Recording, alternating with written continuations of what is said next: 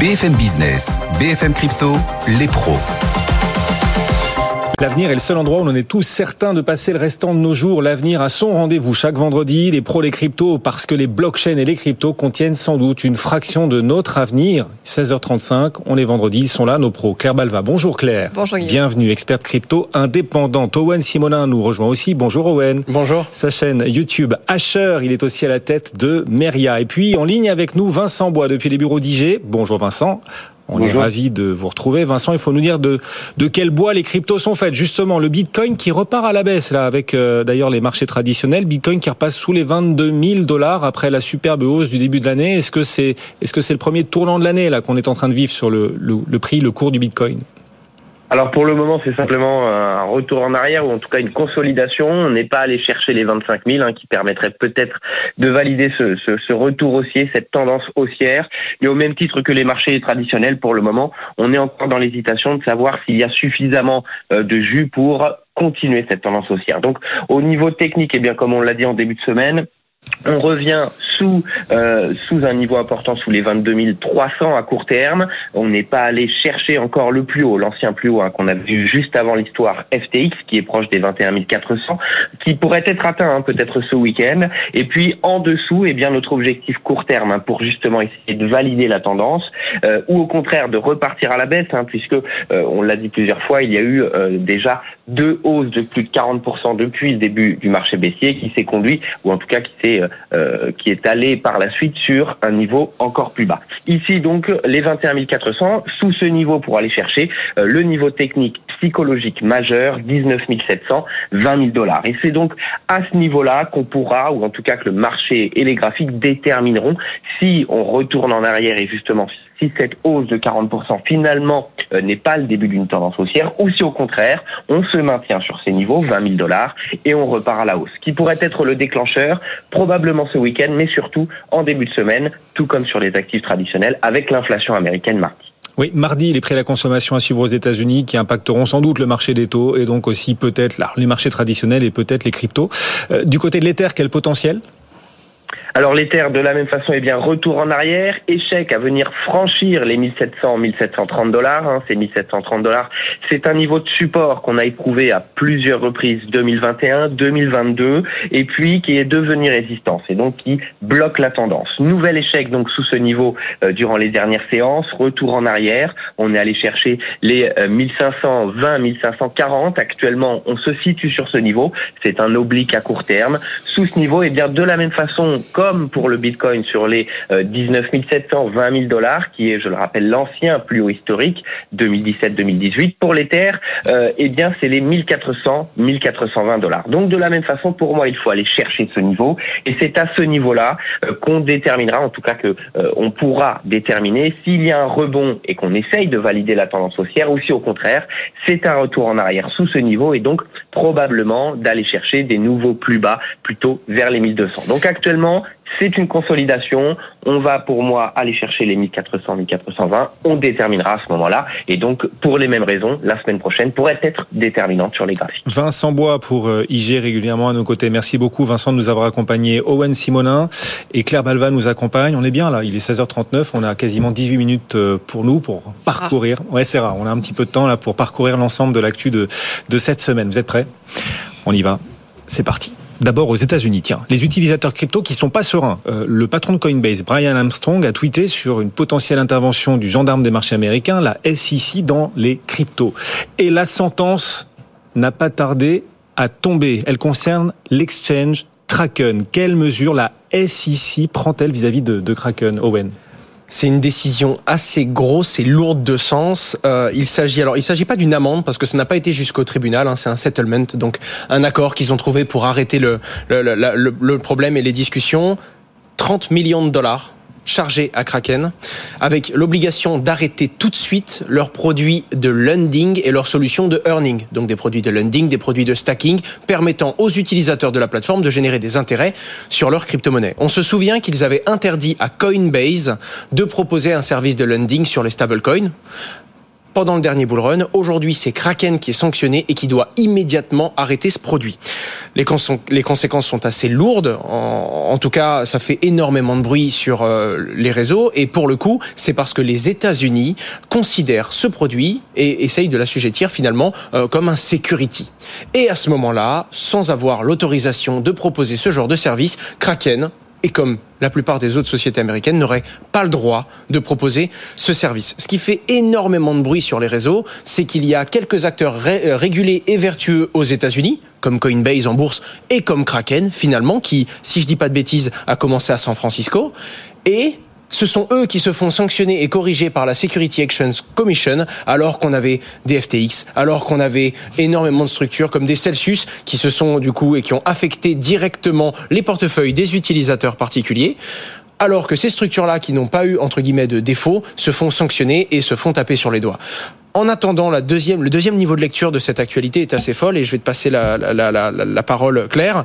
On se retrouve pour une fois sur une décision américaine qui n'est pas pro-business et qui pour moi laisse une énorme opportunité à l'Union européenne. Et c'est très rare que ce soit dans ce sens-là, finalement. C'est vrai que ça, ce que vous décrivez là, on aurait pu l'imaginer en très Europe. C'est très nous. C'est incroyable. Ça veut dire que ça veut dire que les, les, les gendarmes, le gendarme des marchés aux États-Unis a dans le nez, a dans le pif le stacking. Enfin, est-ce que ça aura un impact plus global sur le marché crypto, sur les acteurs de l'écosystème, Claire? Euh, Forcément. Alors déjà, on peut se demander si cette décision va s'arrêter à Kraken ou si d'autres plateformes aux États-Unis vont être concernées, notamment en ce qui concerne les produits de, de staking, puisque le lending finalement on avait été un peu habitué avec euh, la décision qui avait été prise au sujet de Coinbase, mais là on, on se pose la question de finalement est-ce que c'est juste une question de configuration juridique ou est-ce que le régulateur a vraiment dans le nez tous ces produits de, de, stacking, auquel cas un certain nombre de plateformes pourraient devoir également arrêter leur service. Et pour moi, ça pose surtout la question de la stabilité juridique aux États-Unis. Et c'est vrai que souvent en Europe, euh, on se plaint un peu de notre réglementation et on envie aux États-Unis, euh, je dirais, le laisser-faire du régulateur. Mais ce qu'on réalise aujourd'hui, c'est que la SEC a très peu communiqué sur le sujet crypto, a fait très peu de communication claire finalement pour dire ce qu'on avait le droit de faire, ce qu'on n'avait pas le droit de faire. Résultat, euh, quand euh, ils se rendent compte qu'un produit ne correspond pas à ce qu'il vaudrait, ne correspond pas à leur conception de ce qu'est ou de ce que n'est pas une security, ben finalement la SEC fait, peut faire tout fermer. Euh, et donc ça crée un contexte juridique assez ambivalent que reprochent d'ailleurs un certain nombre de plateformes qui disent mais du coup on est obligé de mettre nos activités globales ailleurs, typiquement aux îles Vierges britanniques, aux îles Caïmans, etc et de créer une entité dédiée aux États-Unis pour les clients américains, mais finalement, notre activité globale ne va pas être aux États-Unis, mais plutôt dans un paradis fiscal. Alors l'autre mmh. niveau de lecture, euh, Owen le disait, c'est que euh, la clarté finalement de la réglementation européenne qui arrive pourrait attirer aussi ces acteurs-là qui se diraient, ben, finalement, au moins en Europe, on sait ce qu'on a le droit de faire et pas le droit de faire. Incroyable. Encore faut-il que le régulateur européen euh, ne se dise pas, mais puisque les, les États-Unis ont interdit ça, on va l'interdire aussi. Donc à voir quelle va être la dynamique entre ces régulateurs, mais ce qu'on voit aussi apparaître en filigrane, c'est que toutes les applications euh, décentralisées du type euh, Lido, du type Frax, euh, vont probablement bénéficier de, cette situation, puisque elles ne sont pas sujettes à une réglementation assez stricte. C'est quelque chose d'assez dingue, parce que alors, je vais faire un raccourci qui est pas tout à fait correct, mais au moins que tout le monde l'ait bien en tête. C'est intrinsèque aux crypto-monnaies prendre une crypto-monnaie, la staker, je parle du staking, hein, même pas du lending qui sont des prêts dans les emprunts décentralisés, on parle du staking qui est interdit aujourd'hui. C'est le fait de bloquer une crypto-monnaie pour participer au consensus et donc à la sécurisation de la blockchain. C'est tellement évident quand on détient une crypto-monnaie de pouvoir la staker et générer des intérêts, euh, tout comme quand on peut avoir une action en bourse, de détenir et de recevoir ses dividendes. C'est exactement aussi évident, même si c'est différent d'un point de vue technique et d'un point de vue de ce que l'on apporte et de la participation je suis, je prendrai le pari aujourd'hui sur ce plateau que les États-Unis vont faire demi-tour sur cette position. Peut-être pas dans deux ans, peut-être dans quatre dans cinq, mais c'est tellement évident que soit on ne se dirige pas vers les crypto-monnaies, soit, enfin, soit on ne propose pas d'acheter des actions, soit on propose d'acheter des actions et on donne les dividendes qui vont avec. Soit on ne propose pas d'acheter des crypto-monnaies, soit on ne propose d'acheter des crypto-monnaies et l'utilisateur est libre de participer au consensus de sécurisation. Ça paraît complètement fou et je pense qu'il va y avoir quelque chose qui va venir gommer ce flou juridique à un moment ou à un autre. Donc qu'est-ce que c'est? Quelques kilomètres d'avance, ou du moins une période de manque de visibilité mmh. pour les États-Unis et pour peu de monde, c'est une grosse opportunité, notamment des sociétés qui pour la première fois se disent c'est bien justement de ne pas être sous l'aile de FATCA finalement et de pouvoir proposer ces services parce qu'en Europe, ces services ne sont pas considéré de la même façon que les États-Unis. On peut aussi imaginer que les États-Unis finissent par créer une réglementation dédiée à ce type de service. C'est tout à fait possible. La difficulté des entreprises crypto aujourd'hui, c'est qu'elles ne savent pas ce qui est de l'ordre du security ou pas. Mais ça laisse quelque, ça laisse du temps en fait. Et dans ce monde-là, plus que jamais, le temps c'est de l'argent. Et ça pourrait pour le pour une fois profiter à l'Europe éventuellement. On va voir ce que les acteurs feront. Crions pas victoire trop tôt. Euh, en France d'ailleurs, on en est encore à se demander comment réguler au mieux. Attention aux excès de régulation, attention aux trous dans la raquette. Bref, euh, on est toujours en train d'essayer de régler le thermostat de la régulation. Un nouveau vote a d'ailleurs eu lieu cette semaine au Parlement dans le cadre de la commission mixte paritaire sur l'avenir des entreprises crypto en France. Ce vote confirme finalement l'enregistrement renforcé des acteurs PSAN, pas d'agrément obligatoire cette année. Quelles seront les conséquences pour les acteurs français de ce vote d'hier, Owen? Déjà, on a évité la catastrophe. L'agrément obligatoire, sachant que personne n'a réussi à l'obtenir jusqu'à présent, pour plein de raisons très complexes, ça aurait été vraiment létal pour l'écosystème. En tout cas pour un très grand nombre d'acteurs, de mon point de vue. Ça n'engage que moi, évidemment. Je rappelle la proposition, c'est le Sénat qui propose quelque chose, qui est rediscuté par l'Assemblée nationale. L'Assemblée nationale qui fait une, pas une contre-proposition, mais non pas l'agrément obligatoire, mais bel et bien l'enregistrement, comme il est aujourd'hui, renforcé, c'est-à-dire avec plus d'obligations. Des obligations qui sont pour le coup, euh, qui, ont du sens, hein, communication claire et non trompeuse, des systèmes de sécurité adaptés à la détention des crypto-monnaies de ses clients, euh, une politique de conservation euh, des actifs numériques, bref, beaucoup de choses qui, naturellement, petit à petit, on s'attendait à avoir in fine, puisque l'on va tendre vers ça avec une régulation européenne. En attendant, comme ce n'était toujours pas, il n'y avait pas un alignement parfait entre le Sénat et l'Assemblée nationale, c'est en euh, commission mixte paritaire qu'il y a eu le dernier mot et en effet, on s'arrête sur un agrément renforcé euh, qui ne concerne un enregistrement pas renforcé. pardon. Oh là là, il bravo, il fantasme bravo. Un enregistrement, euh, un enregistrement renforcé euh, pour le coup qui, qui justement qui s'adresse à toutes les toutes les sociétés qui ne sont pas encore PSAN et qui vont, si je ne dis pas de bêtises, devoir le faire avant le 1er juillet 2023. Et ça, c'est plutôt court. Ah oui, c'est quand même court. Il y a quand même une pression. Après, ce n'est pas un agrément. On est sur voilà. D'accord. Est-ce que c'est bien, est-ce que c'est pas bien? Ce sera jamais assez pour certains et toujours trop pour d'autres. Mais en attendant, c'est la position qui a été adoptée. Incroyable rebond des cryptos en ce début d'année, on l'a bien sûr vécu, le Bitcoin qui a franchi euh, il y a quelques jours la barre des 23 000 dollars. Alors on va continuer de mesurer ce que ce rebond peut offrir à l'écosystème. Est-ce que l'écosystème a dans le ventre pour la suite? Et là, surprise, les investissements au mois de janvier, alors que les cours des cryptos sont partis à la hausse, les investissements dans l'écosystème, eux, reculent. Ils sont au plus bas depuis deux ans, depuis janvier 2021, Claire. Oui, alors on parle des investissements en venture capital, hein, donc des investissements de fonds dans des entreprises. Euh, et là, effectivement, on est autour de 630 millions de dollars investis dans des entreprises euh, par des fonds de, venture capital.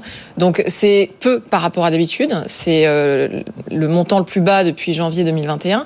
En fait, c'est pas très étonnant, même si je comprends qu'on puisse se dire les cours remontent, pourquoi il n'y a pas plus d'investissement euh, en fait, c'est pas automatique. C'est pas quand les cours remontent que les fonds d'investissement se disent, bam, tout de suite, je vais mettre de, l'argent dans des startups crypto. Il y a une inertie. En fait, exactement. Il y a une inertie, il y a un long délai. On l'observe aussi, d'ailleurs, euh, quand on travaille avec des grands comptes dans le conseil, c'est exactement la même chose. En fait, entre euh, un bull run et les investissements qui sont réalisés dans des startups, il se passe toujours six mois, un an, un an et demi. et donc là, ce qu'on voit finalement, cette, cette baisse des investissements réalisés en, en capital risque, c'est tout simplement une conséquence du bear market qu'on voit arriver avec un peu de délai. Et donc c'est vrai que le rebond qu'on est en train de voir là depuis un ou deux mois, bah, on le verra se matérialiser dans les investissements plutôt dans un an probablement, le temps que les fonds là aussi euh, adaptent leur stratégie. Alors ce qui est intéressant quand même quand on regarde les chiffres, euh, c'est qu'on voit qu'en dollars, les investissements sont bas, mais qu'en nombre d'entreprises financées, il y en a quand même nettement plus. On observe un rebond là en, ce mois de janvier, euh, avec notamment 50% d'entreprises financées en seed et pré-seed, donc des, des, stades vraiment très tôt dans la vie des entreprises.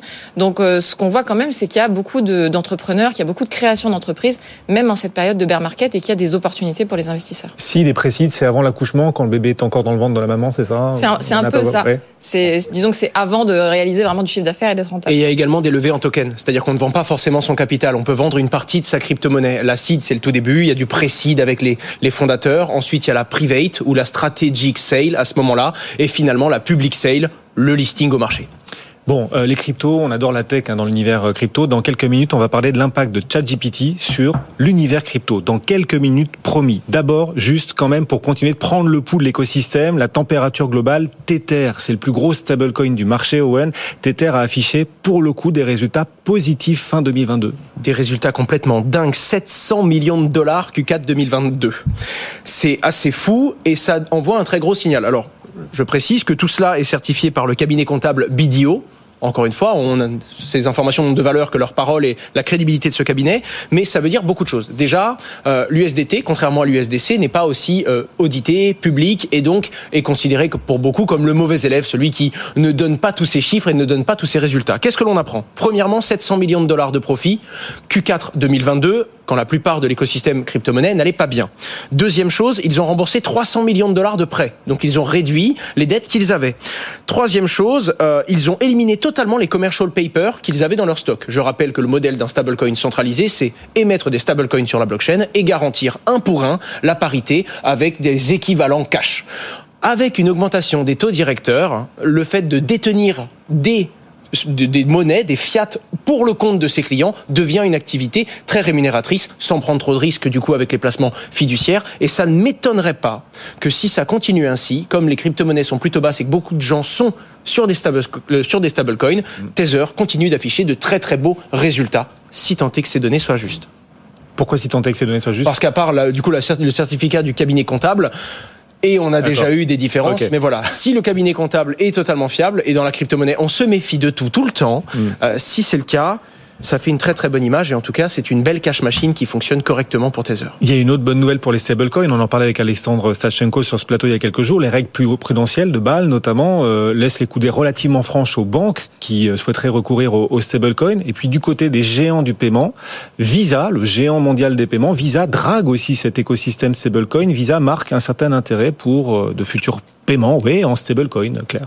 Oui, oui, intérêt encore manifesté cette semaine puisqu'il y avait un, événement Starkware, donc vous savez cette surcouche par-dessus Ethereum, événement qui était organisé à Tel Aviv et le responsable des crypto-monnaies de Visa a confirmé euh, leur stratégie concernant les stablecoins et a notamment parlé de la possibilité de faire ce qu'on appelle du settlement, euh, donc des sortes de transactions, si vous voulez, en stablecoin sur les surcouches d'Ethereum. Donc c'est assez euh, ambitieux, notamment euh, parce qu'il a comparé ça finalement au système Swift, en disant qu'avec Swift, les choses étaient un peu rigides et donc euh, les stablecoins pourraient leur permettre de fluidifier un certain nombre d'opérations. Alors ça paraît dingue quand on se dit un géant des, des, paiements envisage d'aller sur les Layer 2 Ethereum. En fait, quand on regarde la stratégie de Visa, c'est très logique et c'est pas si disruptif par rapport à ce qu'ils avaient déjà annoncé. Visa, c'était le premier acteur euh, du paiement à accepter les, accepter les règlements en stablecoin, notamment en USDC, dès mars 2021.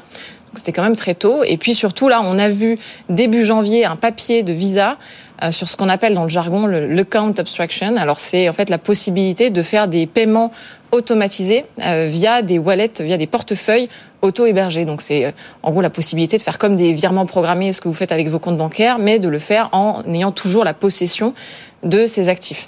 Donc Visa travaille en fait très sérieusement sur tous ces sujets, notamment sur les surcouches Ethereum euh, comme Starknet, Starkware. Et ce qu'on voit, c'est que c'est un acteur du paiement qui a visiblement recruté des profils d'assez haut niveau, qui travaillent sur ces surcouches, qui travaillent sur euh, les paiements en crypto-monnaie. Et donc c'est intéressant de voir à quel point un acteur euh, aussi gros que celui-ci se positionne sur ces sujets-là et va pouvoir probablement travailler demain avec des banques ou avec des grands comptes pour proposer ce type de solutions qui vont arriver dans les mains du grand public. Voilà. Visa, Visa, euh, rester dans le coup et peut-être avoir une certaine longueur d'avance sur euh, sur ses concurrents aussi par les stablecoins et les cryptos. Vous vouliez ajouter un mot là-dessus, ouais Pas du tout. On est bon? Bon. ChatGPT dans un instant promis. Tiens, juste avant quand même, quel impact?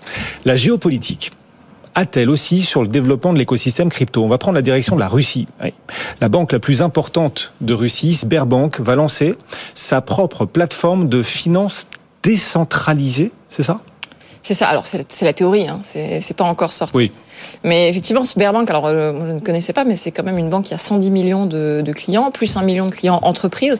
Donc c'est vraiment une très grosse euh, banque russe. Euh, et c'est une banque qui a un historique dans la crypto, puisqu'en mars 2022, ils avaient obtenu une licence de la Banque centrale russe pour pouvoir émettre et échanger des actifs numériques. Et ils avaient aussi lancé un ETF blockchain qui permettait d'avoir une exposition, notamment à, des entreprises comme Coinbase ou Galaxy Digital. Donc c'est une banque qui avait déjà fait ses propres, je dirais, ses propres marques dans l'écosystème l'écosystème crypto. Et là, effectivement, ils annoncent une plateforme DeFi qui serait basée euh, sur Ethereum et qui serait notamment compatible avec MetaMask.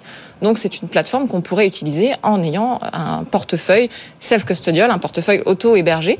Donc, c'est quand même un grand pas en avant. Et ils annoncent des premiers tests au mois de mars et des premières opérations commerciales au mois d'avril. Alors, moi, ce que j'ai trouvé intéressant dans cette annonce, c'est que c'est typiquement le genre d'annonce qu'on pourrait aussi avoir d'une banque américaine ou européenne qui serait assez avancée sur le sujet. Et donc finalement, euh, même si aujourd'hui on a des contacts qui sont coupés avec la Russie, on se rend compte que les banques russes, elles avancent un peu de la même manière que les banques européennes ou les banques américaines sur le sujet crypto à voir aussi finalement comment euh, ces banques euh, russes qui ont dû se retirer d'Europe, se retirer des États-Unis suite à la guerre en Ukraine, euh, adaptent leur stratégie peut-être pour pouvoir continuer aussi à toucher des marchés à l'international sans hmm. bénéficier des mêmes réseaux de paiement. Owen non, on est bien Non, non, très clairement, on, est très bien et je, enfin, la société générale avance beaucoup dans ce genre de direction et c'est compliqué parce qu'il y a un double jeu entre les établissements bancaires et les, le monde de la crypto-monnaie, mais je suis certain qu'on va avoir de plus en plus de grands noms qui se positionnent ainsi. Ah, ce sera à suivre, hein, ce sera passionnant. Alors là, si de grandes banques françaises venaient à annoncer leur, leur propre euh, application de finances décentralisée... On en est loin encore, mais il y a déjà des activités dans la blockchain qui se font. On hein. a vu des partenariats de custody être annoncés. Alors on parle toujours de security token et pas vraiment de crypto, mais hmm. on est presque dans une question de sémantique maintenant. Et donc ChatGPT, comme prévu pour terminer la cerise sur le gâteau, parce que euh, certains cryptoactifs effectivement ont connu un grand succès dernièrement lié au succès aussi de ChatGPT, Owen? C'est complètement fou. Un million d'utilisateurs euh, en une journée, record absolu d'utilisation, des étudiants qui font faire leurs devoirs et qui donnent tout type de tâches à ChatGPT, OpenAI, l'intelligence artificielle, on en parle plus que jamais, et naturellement la blockchain une surcouche technologique, a elle-même ses projets dans l'intelligence artificielle. Que ce soit un effet de mode ou que ce soit des projets qui étaient déjà positionnés. Alors attention, parce que ça y est, ça fait un mois qu'il y a, il n'y a jamais eu autant de projets blockchain sur l'intelligence artificielle, Guillaume. Il y a même des anciens projets qui n'ont jamais fait d'intelligence artificielle qui rajoutent AI un petit peu partout dans leur pitch mmh. pour pouvoir lever des fonds. Qu'est-ce qu'il faut garder en tête? Être prudent sur les tout nouveaux projets qui se lancent. Naturellement, c'était les crypto-monnaies sont des tendances communautaires. Évidemment, quand on veut lever des fonds, quand on veut valoriser sa crypto-monnaie, on a tendance à dire qu'on est dans l'intelligence artificielle et qu'on avance. Il y a de nombreuses arnaques qui apparaissent naturellement, comme des fleurs qui qui apparaissent du jour au lendemain quand il y a enfin un sol fertile pour pouvoir poser des arnaques. Et à l'inverse, des projets comme par exemple Fetch qui proposait son token le FET qui a pris 600% de hausse, euh, Humans AI qui proposait des NFT qui représenter des intelligences artificielles et qui permettait de les exécuter, qui également a fait x4 en quelques semaines, oui, comme on sait qu'on est sur de la tendance de faux, on est sur de l'effet de mode et on sait que ça prend très vite. Les investisseurs ont entendu parler et tout comme certaines sociétés qui ont pris beaucoup de valeur parce qu'elles sont proches de l'intelligence artificielle, il y a des crypto-monnaies qui s'envolent, notamment la, la crypto-monnaie NIR, une grosse crypto-monnaie qui a annoncé se rapprocher de cet écosystème et qui a fait une très grosse bougie verte. Et il y a même Tiertenke, qui est un compte Twitter qui donne des très bonnes informations et qui est très souvent accurate sur la réalité de ce qui se passe, qui a fait une blague et qui a dit que si FTX était renommé FTX AI, il pourrait rembourser tout le monde d'ici ce soir. Ah, énorme. Encore une fois, la tendance de fond valorise beaucoup de choses, mais attention, ça peut être éphémère. L'impact de ChatGPT, et puisqu'on est en pleine euh, période de conflits sociaux en France, euh, vous savez que la CGT est maligne, elle surfe aussi les tendances et elle a créé euh, l'intelligence artificielle ChatCGT. Vous y allez, vous tapez votre nom ou n'importe quoi et vous aurez une réponse de chat CGT aussi. Ah oui, oui, ça vaut le coup, c'est très rigolo. Après, ça leur fera du trafic, mais bon. On va tester ça. C'est rigolo. Merci à tous les deux de nous avoir accompagnés. Claire Balva, experte crypto indépendance. Salut Claire, merci beaucoup Owen également. Un plaisir. Régulièrement à nos côtés en plateau et de toute façon chaque vendredi également pour nous accompagner Owen Simonin, ses équipes, sa chaîne YouTube Asher. Combien d'abonnés Owen? 610, 15. Ouh Et à la tête 15 000. de... Oui, oui. c'est vous qui corrigez normalement. C'est vrai, c'est avec les petites rivières qu'on fait de grands fleuves, mais c'est déjà un grand fleuve. Voilà, et ça va continuer, on vous le souhaite en tout cas, et vous êtes aussi à la tête de Meria. Merci à Vincent Bois aussi qui nous accompagnait tout à l'heure pour euh, IG.